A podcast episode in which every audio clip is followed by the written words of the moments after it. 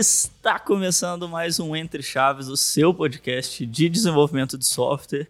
E hoje temos estreia, estreia do nosso novo quadro aí, Entre Cases, em que a gente vai contar um pouco para vocês de cases técnicos reais de times na prática, é, de desafios técnicos superados, de como a teoria é aplicada no mercado.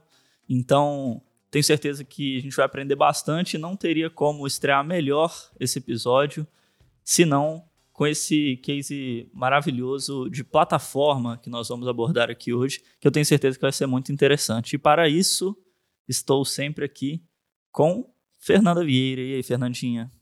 E aí, Champai? Você tá bem? E aí, galera? Bora falar sobre esse quadro bem novo aí. Queremos feedback, inclusive, né, desse episódio aí novo que estamos fazendo. Então, se você está ouvindo, ficar até o final e puder dar um feedback para a gente, é ótimo, né? Então, vamos falar sobre esse caso massa. É isso aí. Então, eh, antes de apresentar o case para vocês, eu vou apresentar os nossos convidados e deixar que eles mesmos eh, apresentem aí o, o desafio. Então, estamos aqui com Petrus. Diz aí, Petros. Opa, e aí, Champanhe, como é que tá?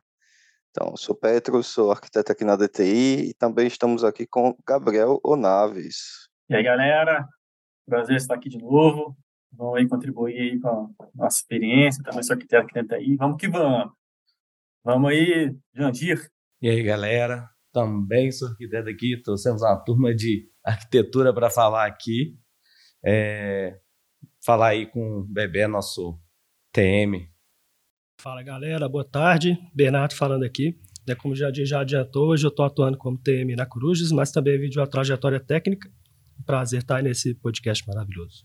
É, e eu não vou poder, não vou conseguir, acho, esconder por muito tempo no episódio, mas eu trabalho com essa galera aqui, né? Então, é, acho que a gente pode até começar com o Bebê, porque eu sei que o Bebê é, começou nesse contexto desse projeto desde lá do inicinho, quando ainda era um, um protótipo, né?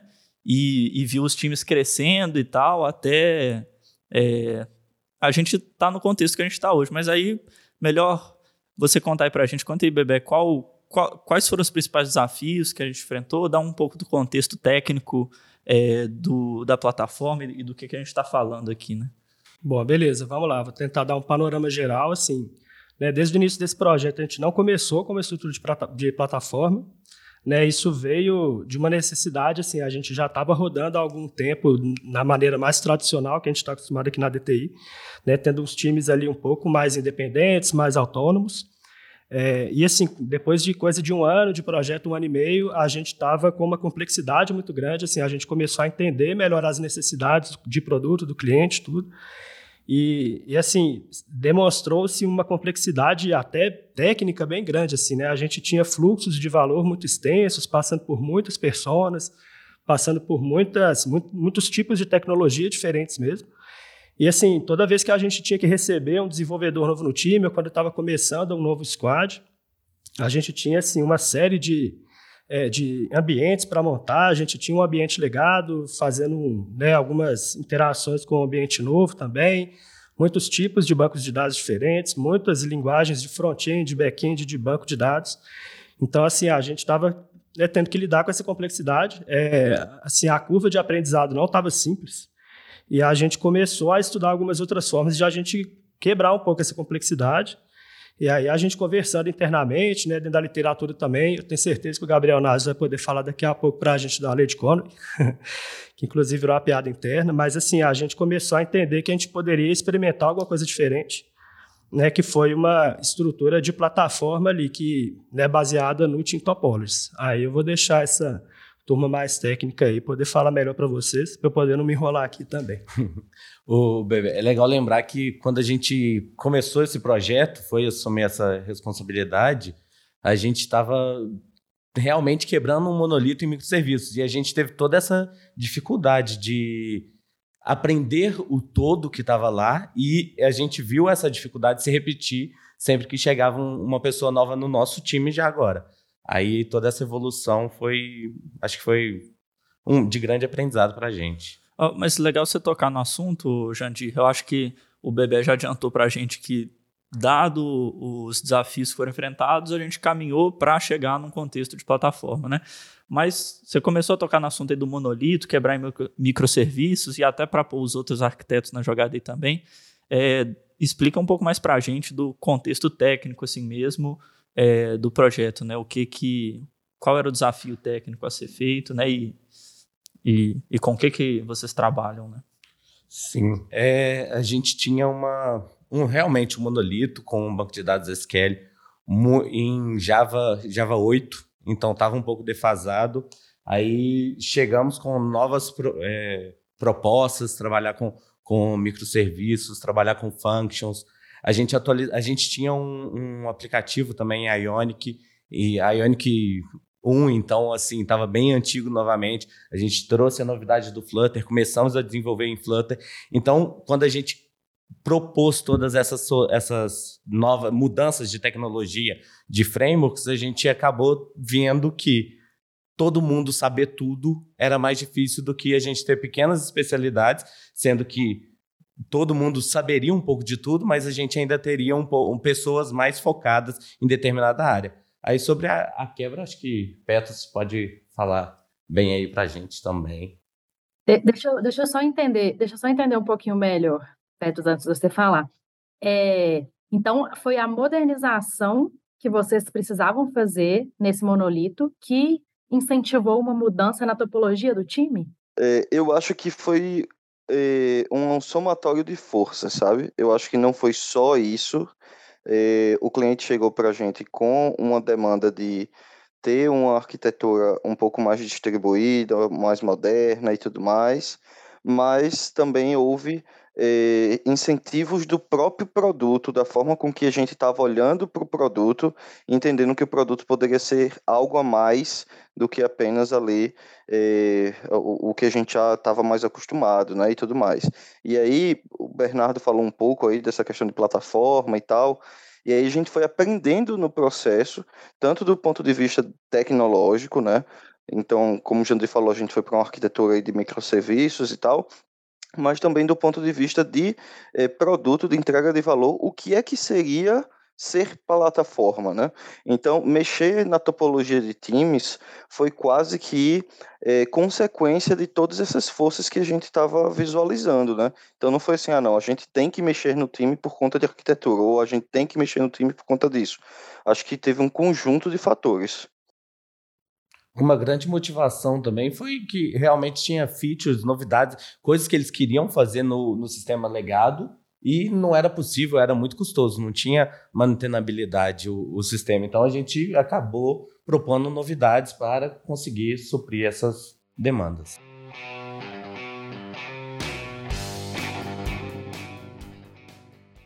E assim, a, a evolução foi bem natural, né? A gente começou, de certa forma, né, bem orientado a produtos, tinha pequenos produtinhos já pensados, e aí a coisa foi evoluindo, e quando veio a gente pensou, poxa, esses produtos separados aqui, eles fazem muito mais sentido juntos, né? Foi que nem o Petrus começou a comentar.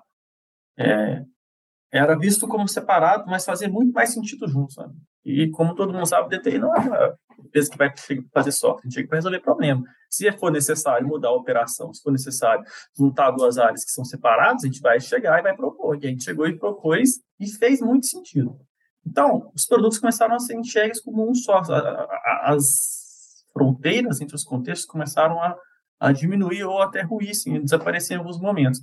E aí, no desenvolvimento produtos, desses produtos, a gente começou a perceber que alguns times, que nem o Bernardo comentou, estavam com muita necessidade de fazer muita coisa diferente quando a gente fala de stack. Então, porque, assim, você pensa assim, numa necessidade do produto, não necessariamente uma necessidade do produto, é uma stack só, porque os anos vão passando, vários times vão construindo várias coisas, então você tem uma área de negócio que usa um app de uma stack, um app de outro, uma, um back-end de outro, um back-end de outro, aí quando vê, você tem um bom, uma salada de frutas atingindo uma, um, um resultado só, e fica difícil para um time conseguir entregar valor nisso, porque o cara vai ter que ser um ninja, né? O cara ou a mulher, né? Quem quer que seja que vai ter que estar tá lá, vai ter que saber de muita coisa. E aí, como a gente sabe que o mundo é VUCA, né?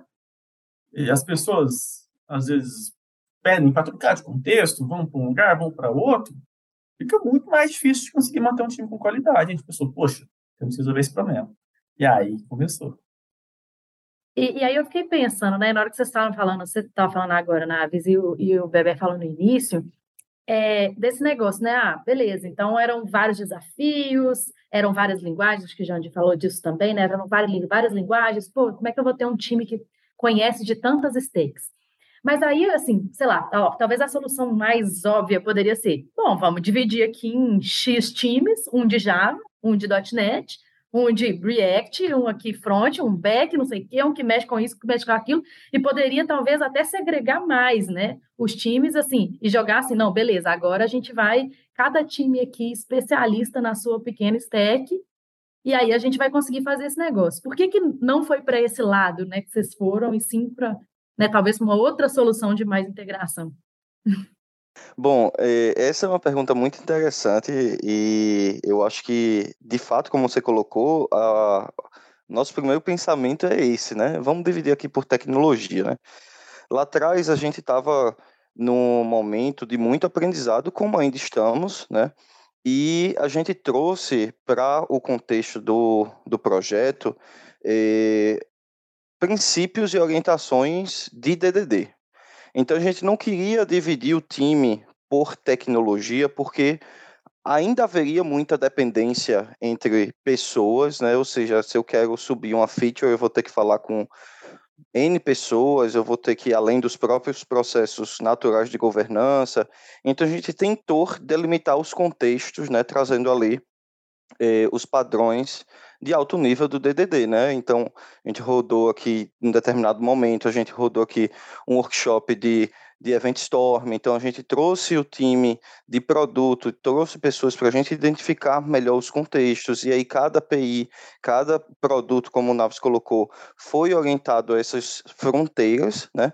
De forma que na ponta ele entrega uma experiência de plataforma, é o que a gente está construindo, mas no back-office a gente tem os contextos ali mais separados. Então, esse, eu acho que essa foi a nossa principal motivação, tentar dar expressividade à nossa operação de como o nosso cliente realmente funciona, sabe? E não exatamente, ah, não, eu quero um time de Java, beleza, mas esse time de Java vai atuar com tudo, né? Esse time de Java vai atuar com, com function, vai atuar, enfim, com, com determinados contextos completamente isolados, a gente vai ter muito mais problemas ali do ponto de vista de negócio do que do ponto de vista tecnológico. É, complementando o pensamento, teve um cara aí na década, nas décadas passadas chamado Conley, que ele cunhou uma lei, né, que fala mais ou menos o seguinte, assim, que a forma como, como você organiza seu time, o fluxo de comunicação que já existe na sua empresa vai impactar na arquitetura do seu software. Então, se você monta um time só pensando na stack e não orientando a, a, ao negócio, a, né, sem pensar nos seus bound desconto, sem pensar nos produtos finais, o fluxo de comunicação não vai ficar ok, sabe? Ele não vai ficar o que deveria. E a gente tem muitos exemplos disso daí na nossa carreira. Você pode pensar assim, poxa, vocês lembram aí antigamente, alguns anos atrás, quando você tinha numa empresa, você tinha lá a área dos DBAs, onde tinha todos os DBAs lá juntos, e essa coisa não era esparramada por contextos, por produto, então o que virava? Virava um banco monolito onde todos os produtos rodavam em cima, e o banco ficava caro, e ficava um prêmio difícil de tirar, e virava legado, porque você não conseguia manter, não conseguia evoluir, você começava a ter problema, não conseguia, é, enfim. Então, é, é, engraçado como as coisas vão, vão se encaixando, né? A, a, a lei de Cohen também explica essa necessidade. É, sem contar que quando a gente tem essas áreas, né, muito determinadas, a gente acaba tendo uma fila de, de requisitos, né, e aí tem um tanto de outros problemas, igual, igual eu gostei muito dessa definição que o Petros mandou, que é tipo assim, def, o problema que antes era técnico, né, pô, a gente tem muita tecnologia, a gente não consegue, ele vira de negócio totalmente, né, pô, agora se eu segregar tudo aqui, a galera não vai ter contexto de negócio para resolver problema, eles simplesmente vão estar orientados à parte técnica. Então, achei legal que, que é, é isso mesmo, né, é, eu tirei um problema para ser técnico, pode até ser que eu resolvi esse problema, mas eu passei a ter um problema de negócio que pode ser é, tão ruim quanto, né, ou até pior. É, esse é adicionando, e não só um problema de negócio, realmente pode causar problema técnico mesmo, porque a, a, falta de contexto e a forma como você vai organizar o time vai impactar na sua arquitetura. Você cria Sim, lá um, um, um, um timão de Java, a chance de sair um monolito ali que, que faz tudo é grande. A chance de dos sistemas que têm contextos diferentes começarem a perder as fronteiras e começar um a acessar o banco de dados do outro, e já não é mais microserviço e etc., é grande. Então, além do problema de negócio, a chance de ter um problema técnico também. Né? É interessante pontuar também, Naves sempre falou aqui, né? É, tem o subtítulo ali do livro azul do DDD, né? Ele diz assim, atacando a complexidade no coração do software, né? É, a gente às vezes para para pensar a respeito disso e a complexidade que a gente quer atacar com tudo isso é a complexidade de negócio. Não é a, complexi não é a complexidade do, da solução técnica, né? Porque a complexidade da solução técnica acaba sendo o que é chamado de, de complexidade acidental.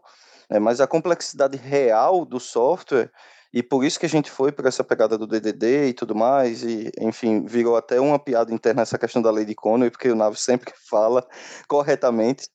E a gente quis exatamente, beleza, vamos se preocupar com o que tem que se preocupar, né? E as coisas em segundo plano, ali entre aspas, a gente vai resolvendo, né? A gente vai eh, adaptando, vai, enfim, trazendo treinamentos e tudo mais.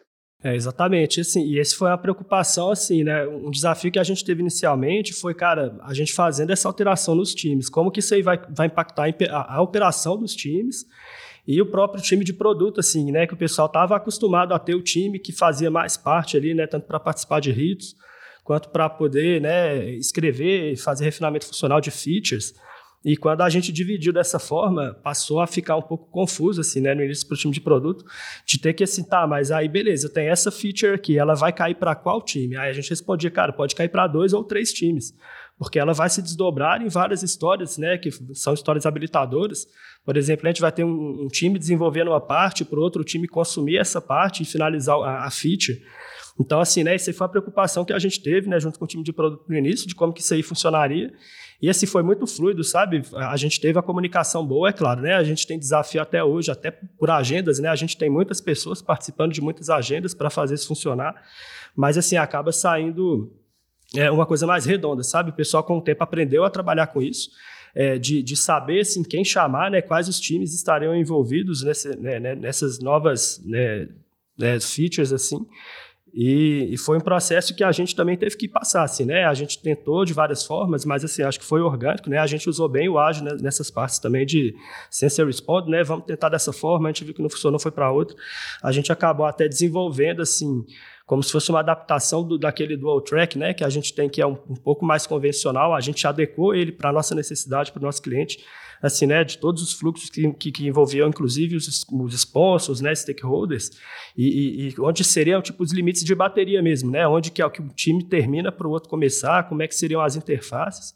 Isso aí, assim, a gente também teve que dedicar um tempo a isso, né? Mas assim, foi muito bom que a gente teve essa abertura, né? A gente também né, teve uma parceria boa com, com, com o pessoal assim, de, de, entender que seria um processo que poderia ter, ter né, alguns desafios assim, mas eles também estavam juntos, né? A gente estava sendo bem transparente também, acho que foi muito bem sucedido, sabe?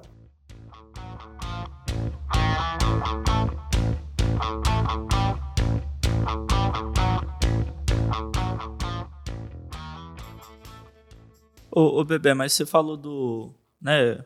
Então, tivemos sucesso, digamos assim, né, em definir os limites entre os times, como o time de produto mudou a operação. Mas então, tipo assim, vamos ser mais objetivo assim e falar tipo exatamente como funciona hoje na prática, né? Até por uma visão assim, vamos supor, eu era um desenvolvedor de um time antigo nesse mesmo contexto, e eu estava no meu time, eu tinha lá um time multidisciplinar, né? Tenho o meu PO que é, refinava as features e tal, pegava histórias para desenvolver, só que acabava que eu estava tendo que me envolver com muitas tecnologias, estava sendo problemático e tal. Como que é agora na prática, assim? É, como é que uma história sai de uma demanda do, do cliente, no, no, nesse caso, né, até ela estar tá em produção lá rodando hoje? É... Bom, posso falar um pouco sobre esse ponto.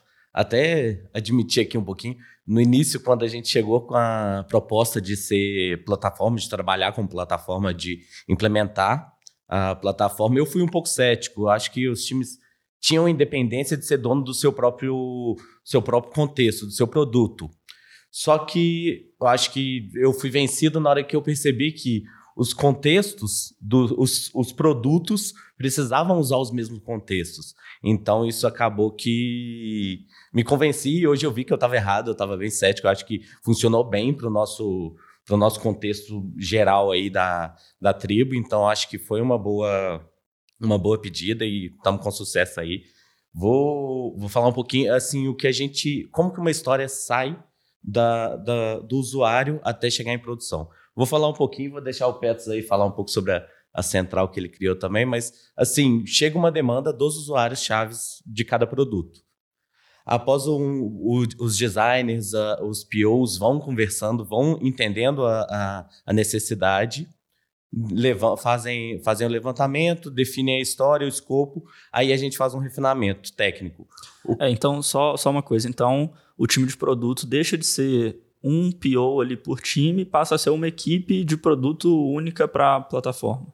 Exato, exato. Perfeito. O, são, é uma equipe que entende todos os contextos e consegue mapear aonde aquela, aquela necessidade vai estar. É, definida esse, definido esse contexto, a gente vai, vai fazer o refinamento técnico. Isso é bastante importante, essa é uma parte bem importante do nosso fluxo, porque o refinamento técnico precisa de todas as equipes que vão trabalhar naquele, naquele, naquela feature.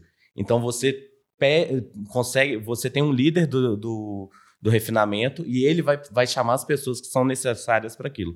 Se você precisar definir uma arquitetura, você vai chamar um arquiteto para participar com você. Se for, você for precisar de alguma coisa de que a plataforma, que a equipe de plataforma é, faça para você, alguma coisa no back-end, alguma, se você vai precisar determinar alguma coisa de banco nova, mapear um novo banco, você chama a equipe que define a arquitetura de bancos. Então, você nesse refinamento é onde você vai saber quais áreas irão atuar naquela feature. Definido isso, aí a gente tem a definido isso, escrita a história, sendo refinada tecnicamente, aí a gente tem uma coisa também que eu também fui um pouco contra e realmente e eu aceito novamente que eu estava errado, que é a central de refinamento. Petro está até rindo aí, que foi proposta dele, mas assim, a central de refinamento, pessoas da tribo desenvolvedores, é, DLs, leem esse refinamento e aprovam esse refinamento para realmente determinar se está se tá pronta para ser, ser feita essa história. Aí o Petro, se quiser complementar aí, da onde veio essa ideia, como que funciona. É, na verdade, assim, a gente tem várias iniciativas do ponto de vista técnico que a gente passaria, talvez, outros episódios aqui discutindo a respeito que vieram para suportar a alta demanda de um produto de plataforma, né? Eu acho que o, o que é primordial, assim, principalmente para o ouvinte entender, né? Que a gente falando aqui hoje, a gente está falando depois de quase dois anos de projeto, né? Dois anos de reuniões, de acertos e de muitos erros, mas com a com a, o princípio do ágil, né, de fail fast, é, na, na nossa mente. Então, assim, hoje a gente já está com uma maturidade bem bacana, tanto de vista de processos, quanto, de, quanto é, em outros aspectos, mas não foi de uma hora para outra. A gente mesmo não entendia o que é que significava ser plataforma no começo, ou o que é, era um produto de plataforma. Né? Então, a gente trouxe é, questões de, de, topologia de times, né, que inclusive o Team Topologies, que foi um livro até que foi discutido já em outro episódio aqui do Entre Chaves, é, a gente trouxe também para o, o, núcleo do, na, da nossa discussão.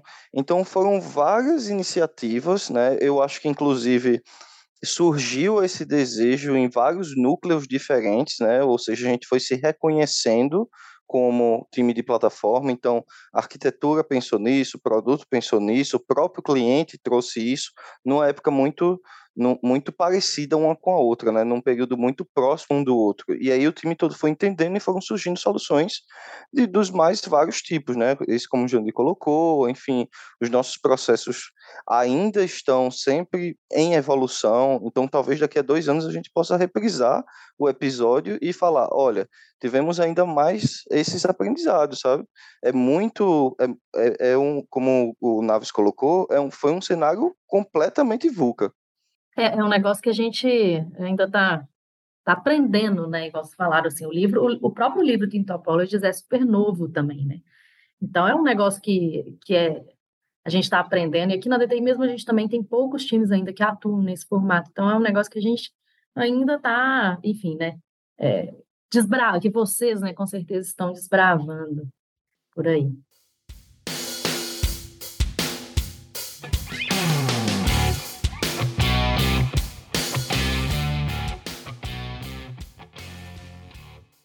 É, eu queria continuar então no, no que a gente estava comentando, né? Então, uma história lá refinada, né? E é uma demanda que sai do usuário, é refinada por um time, uma equipe de produto, né? E não mais por um PO de cada time ali.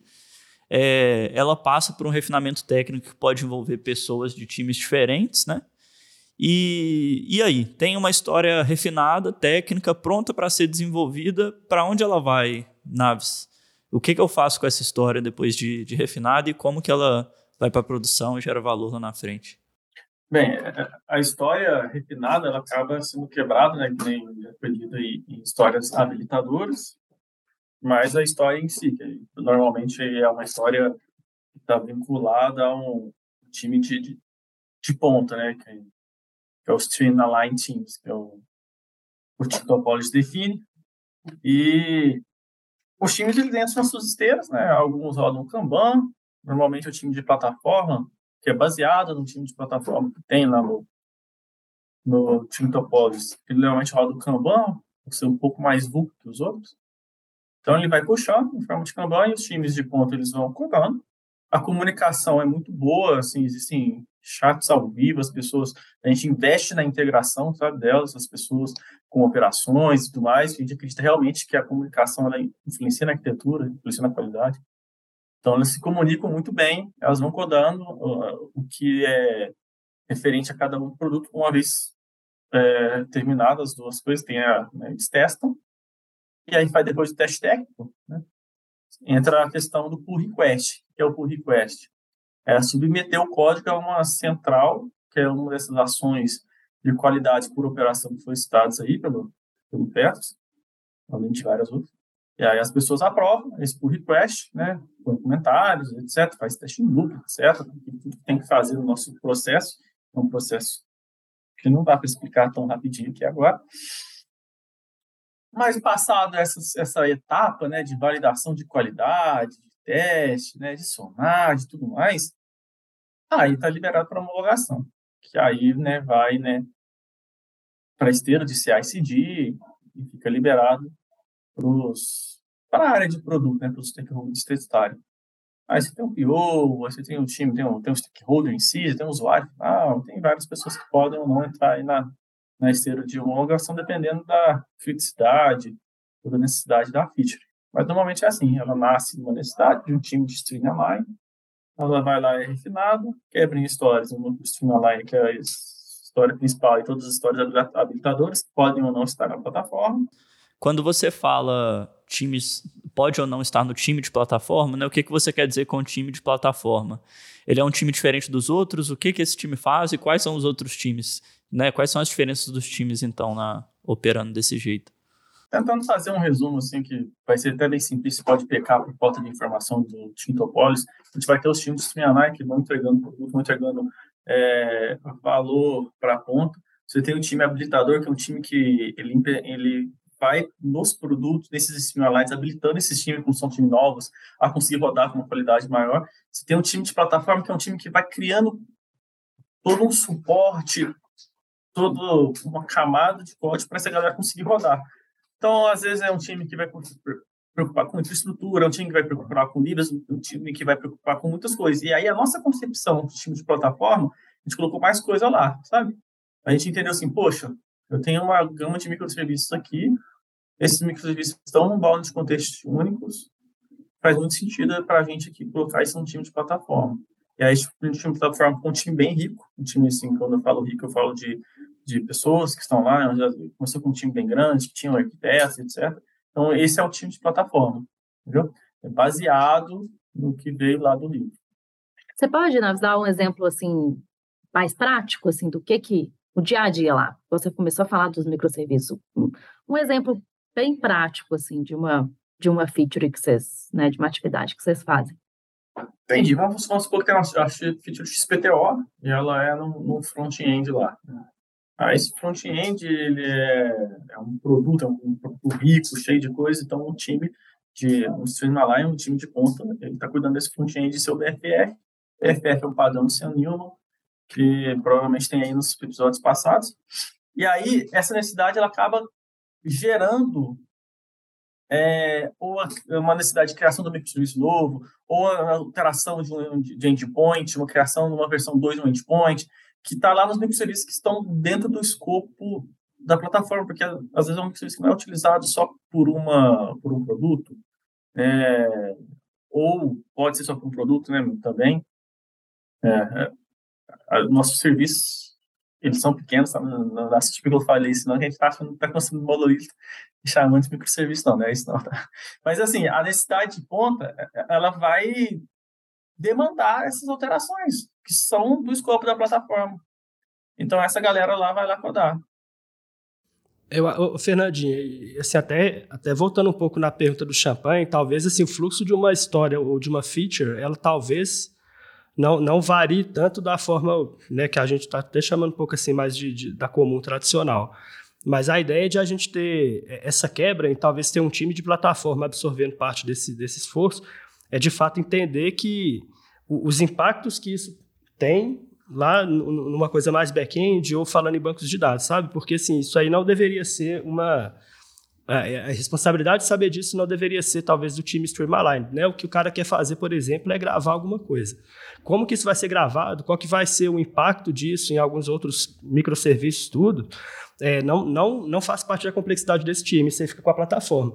Então, como o Naves está falando, né, pode ser que o mesmo recurso ele pode ser né, consumido por N, por N Streamline Teams. E cada, e cada um desses times ele, ele não tem que se importar se talvez uma mudança que é necessária para o contexto dele vai ou não impactar do outro, entendeu? Porque isso aí vai ser responsabilidade de plataforma. Então, com isso, a gente consegue, inclusive, reduzir um pouco desse risco, sabe? Que, assim, né, talvez a gente pensando da forma como seria, no, da forma como a gente começou, tipo assim, cara, você mudou um contrato, você está, né, tipo assim, tendo um, um risco grande, ou você está criando uma versão nova, você vai ter um risco grande de impactar um, né, um outro time. E sem saber disso, né? Porque você está muito no, na sua bolha, no seu contexto. Então, o time de plataforma veio um pouco para quebrar isso também, sabe? Eu acho que uma coisa legal de se falar em relação ao time de plataforma também é que, eh, como a gente colocou no começo, existem vários produtos, né? A gente sempre, inclusive no nosso momento de descoberta, a gente estava trazendo o exemplo ali do Office, né? Então você tem o próprio pacote Office com vários produtos, mas eles têm uma integração entre um um produto e outro, a gente estava trazendo essa perspectiva até para trazer luz para o que seria essa plataforma que a gente está construindo. Então, o time de plataforma, ele normalmente cuida da, da parte da arquitetura que é comum a todos os produtos, né? Então, e, e o produto, de, o, os times de entrega de valor, ali mais de streamline, eles vão cuidar especificamente do que é mais especializado em cada produto. No final, a gente junta ali, né, como peças de Lego, entrega com a sua experiência para o usuário mas é mais ou menos essa ideia que a gente está construindo para responsa como responsabilidade do time de plataforma. Esse exemplo do, do Office é muito bom, assim. E para colocar um pouco mais na prática, assim, e, e, exemplificar um pouco de como eu acho, pelo menos eu sinto que funciona bem a questão da plataforma nesse caso, a gente tem múltiplos front-ends ali na prática, né? A gente tem mais de um é, de uma aplicação front-end ali que vai estar disponível para o usuário. É, inclusive o front-end legado, né? Que também faz parte desse ecossistema, né? Então, é, a gente vai ter vários é, clientes, digamos assim, consumindo informações das nossas APIs e informações compartilhadas e tal. Então, quando chega uma demanda, vamos supor que eu estou, sei lá, no meu front-end, eu estou submetendo uma informação, enviando uma informação. E depois, o que, que vai acontecer com essa informação dali para frente? Se vai ser um processo de trigar evento, se vai envolver functions independente de qual complexidade arquitetural que, que vai ter naquele processo, o time que está desenvolvendo essa feature na parte do front vai conseguir se concentrar em fazer o melhor possível é, a entrega dessa feature na parte do front.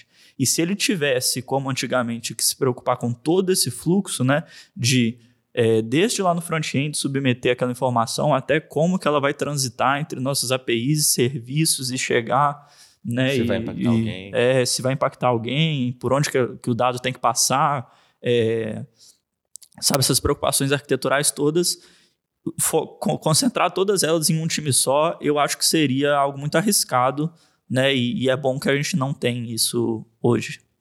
É, o que eu estou achando muito legal, né, desse, dessa forma de trabalho, pelo que eu entendi, até pelo que o Naves falou, que esse time de plataforma ele é bastante rico, né? em pessoas e tudo mais, é que isso acaba habilitando também é, times mais júniores trabalharem em, em, times de features, né? Esses times streamline align aí, né?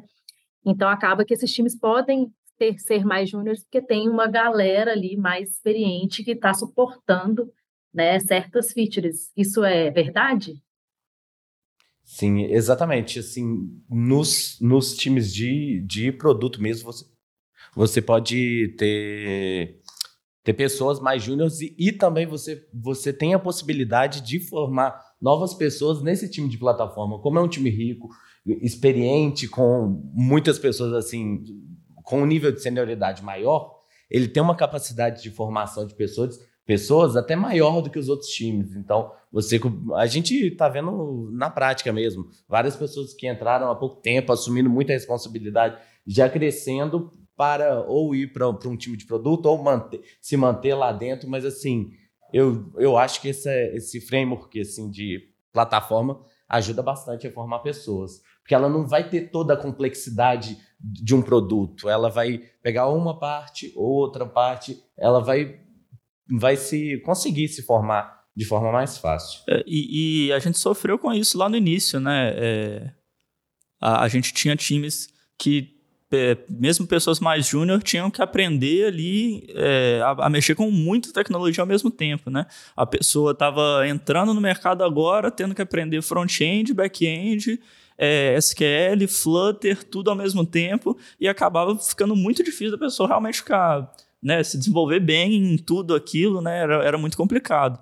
Então, esse, é, nesse quesito aí, eu acho que foi, foi a diferença é gritante também era até uma reclamação constante do pessoal, assim, né? Tipo assim, ficava, sei lá, uma, duas sprints desenvolvendo em Flutter aí, aí de repente agora só tem história para mexer no legado, aí depois que começava a pegar a manha do legado, pô, aí agora vai ter que fazer uma coisa totalmente diferente, sabe? Então, de fato, até, até isso aí se tornou um desafio, né? Tipo assim, a galera não conseguia nem, nem focar no que, assim, tava gostando mais, como trajetória, etc.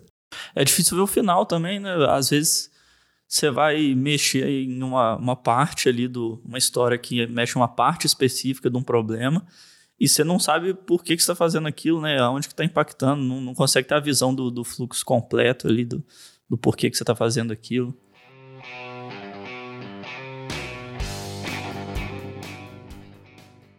Queria adicionar uma, um outro fator que ajuda a gente conseguir né, dar oportunidades para as pessoas que estão entrando no mercado, conseguir treinar pessoas, alavancar pessoas, que é a operação.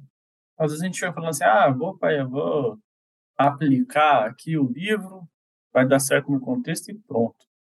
Não é bem assim, sabe? O mundo evolve as complexidades do negócio, de pessoas, do dia a dia, da vida remota. Tudo vem no pacote de coisas que você tem que resolver também. Então, você tem que pensar você vai ter que criar outras operações, outras coisas para conseguir fazer a bola rodar. Então, na minha visão, o Tintropólise ele ajuda, mas só ele não é o suficiente. A gente teve que criar várias outras ferramentais, é, formas de trabalho, fluxos de qualidade de engenharia via operação para conseguir habilitar também que pessoas é, que estão começando conseguissem entregar valor para o cliente, sabe? Senão, você vai cair no conto do vigário. Então, a teoria na prática é outra, né?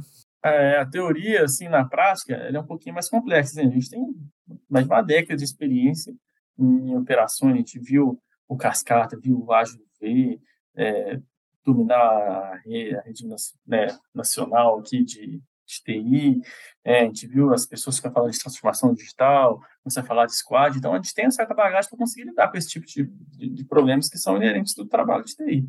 Então, o cliente começou a falar de centrais, de mensagem de request, análise de estáticas de código, mentoria, treinamento, tem um monte de coisa que a gente tem que fazer aqui na, na, na esteira de entrega final, que é essencial para a.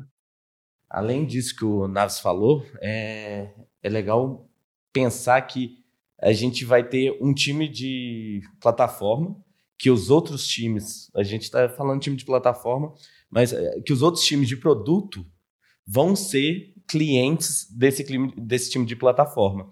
Então a gente tem que tomar até, até uma brincadeira, uma piadinha nossa, que prioridade não tem plural. Então o time de plataforma tem que estar muito bem alinhado com, todo, com toda a equipe de POs, de donos do, do produto, para a gente conseguir priorizar o que, que o time de plataforma precisa fazer. Isso foi uma preocupação nossa, até porque, como ele, ele é acionado pelos outros times, ele tem que conseguir levantar qual é prioridade agora.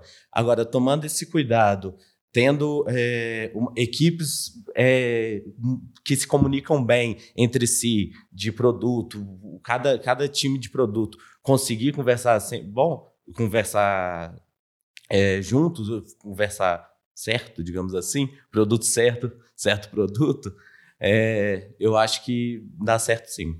Acho que foi uma, uma ótima experiência aí que a gente teve. É, então, a gente falou bastante aí sobre, sobre esse case de plataforma, né? Como os times trabalham com plataforma na prática, né? Um exemplo é, prático aqui da DTI. Eu, eu acho que foi muito legal, tem muito aprendizado a se tirar, né? É, acho que não é só escutar o episódio também e falar, pô, achei legal a plataforma, vou fazer no, no, meu, no, no meu time, na minha empresa, né? Vou implementar a plataforma. Depende muito do contexto e as formas que isso vai se manifestar nos contextos vai ser diferente também. É, aqui está acontecendo de um jeito, pode ser que é, em outro lugar faça sentido é, ser feito de, de uma maneira diferente, mas os, os aprendizados e o funcionamento eu acho que está sendo um, um valor real assim que a gente está vendo. Então, muito obrigado aos participantes desse episódio e fiquei meu abraço pro público ouvinte. Então, galera, até a próxima. Tchau, tchau. Valeu, pessoal. Valeu, pessoal. Um abraço a todos. Valeu, galera. Boa tarde. Até mais.